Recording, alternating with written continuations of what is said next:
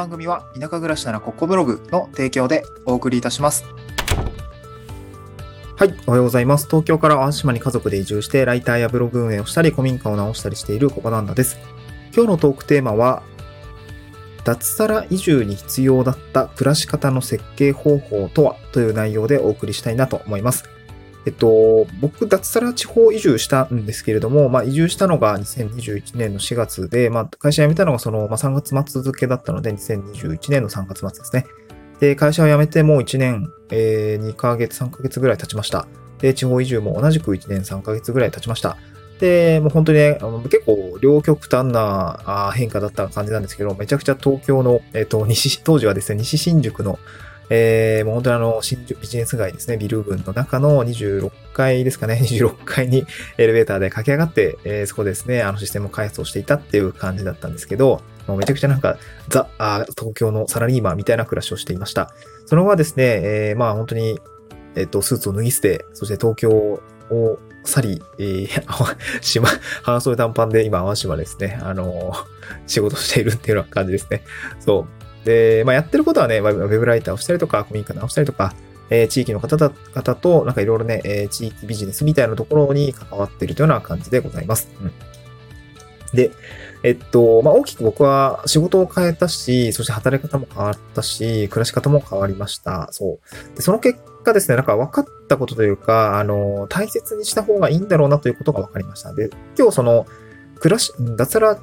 20に必要だった暮らし方の設計方法というテーマで話をしているんですが、この設計方法ですね。えー、これ、これの順、これのですね、その大事だったなと思うことを今日ご紹介したいなと思うんですけど、えー、それが何が大事だったかってですね、順序ですね。そう、設計順序ってのはすごく大事だなと思いました。で、ここまでだとちょっとまあ抽象的なので、こちょっと深掘りをしていくんですけれども、結構その、僕こんなツイートしたんですけど、働き方によって、えー、暮らし方が決まりがちなんだけれども、暮らし方の延長に働き方を設計するのがなんか大事だったなって思ったんですよね、みたいなツイートをしたんですね。これ結構なんかいいねがついて、あ、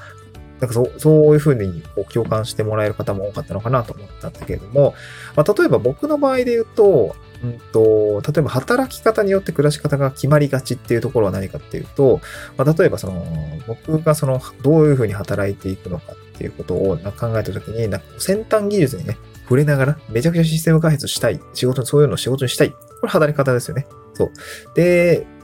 その結果多分システムエンジニアというか IT 企業に入って、まあ、9時5時でしっかり働いて、研究機関で働いて、みたいな、なんかそういうことでこう、暮らしって決まっていくと思うんですけど、なんかそれ、僕が本当に好き、なんかそうしたいんだっけっていうと、なんかそんなことでもなくて、例えば暮らし方の延長に働き方を設計するっていうこと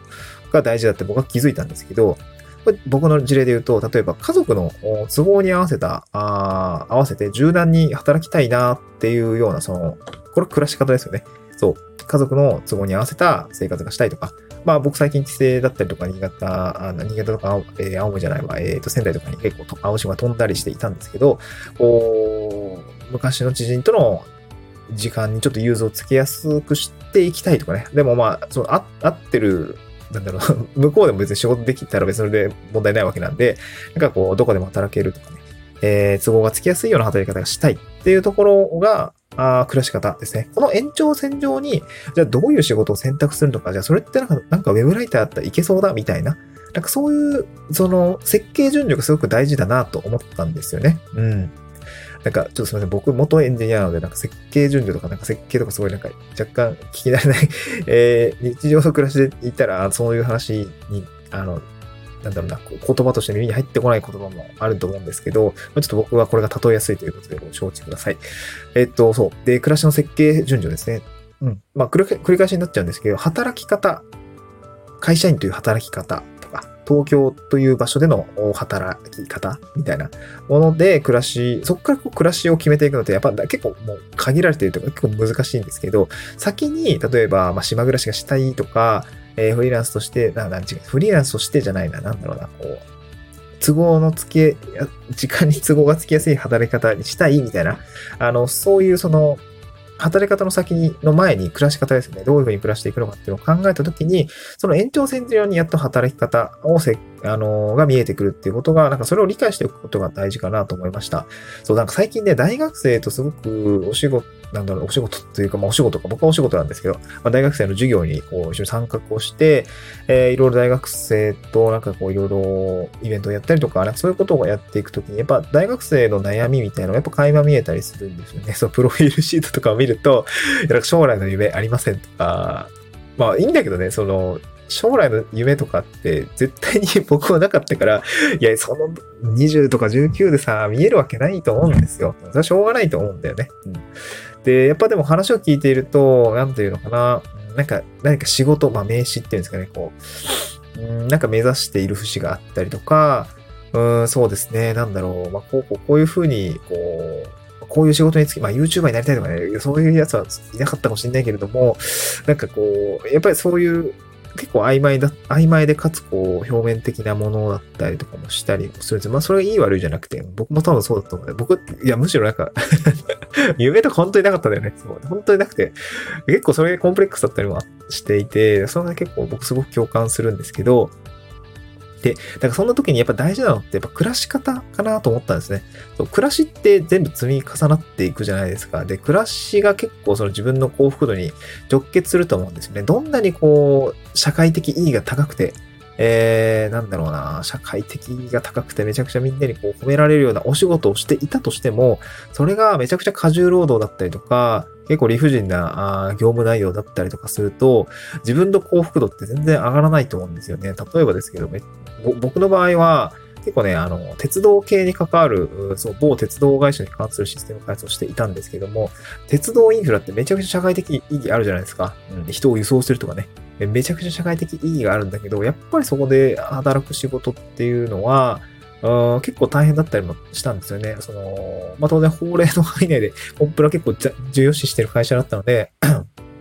当然、当然従業員のことは守られている状況ではあったんだけれども、やっぱ僕的にはちょっとしんどい働き方だったんですよね。そう、なかなかしんどかった。まあ、レベルアップはしたけど、ずっとは続けられないなと思いながらシステムエンジニアはしていました。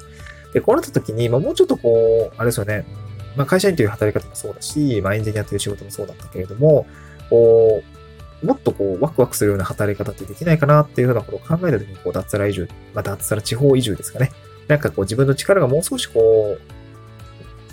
歯車的じゃないというか、まあ別に歯車が悪いってわけじゃないんだけど、そのなんかこう、もっとこうね、青天井でこう頑張れるような感じの環境に身を置きたかったっていうところがあったんですよね。そして時間の融通が効くとか、どこでも働けるっていうのはすごく僕は憧れていて、ウェブライター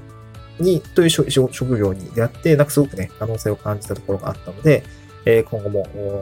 スケールアップしていきたいなと思うんだけれども、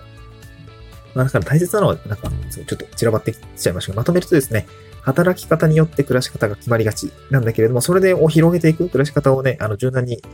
働き方が決まってるのに、暮らし方を柔軟に設計していくっていうのはやっぱ難しいんですね。難しい。なので、暮らし方、自分がどう暮らしたいのか、どういうふうに暮らしていけば幸福度が高くなるのか、というところをちょっと今一度考えて、それに合わせて働き方をリデザインしていくっていうところがいいのかなと思いました。この設計する順序っていうのが僕はなんか幸福度の高い暮らしは大事なのかなと思いました。こう田舎に暮らしてみて、そしてなんかそこからゼロから仕事、未経験の仕事を挑戦してみて、なんかそんな風に思いました。何かの参考になれば幸いです。また次回の収録でお会いしましょう。バイバイ。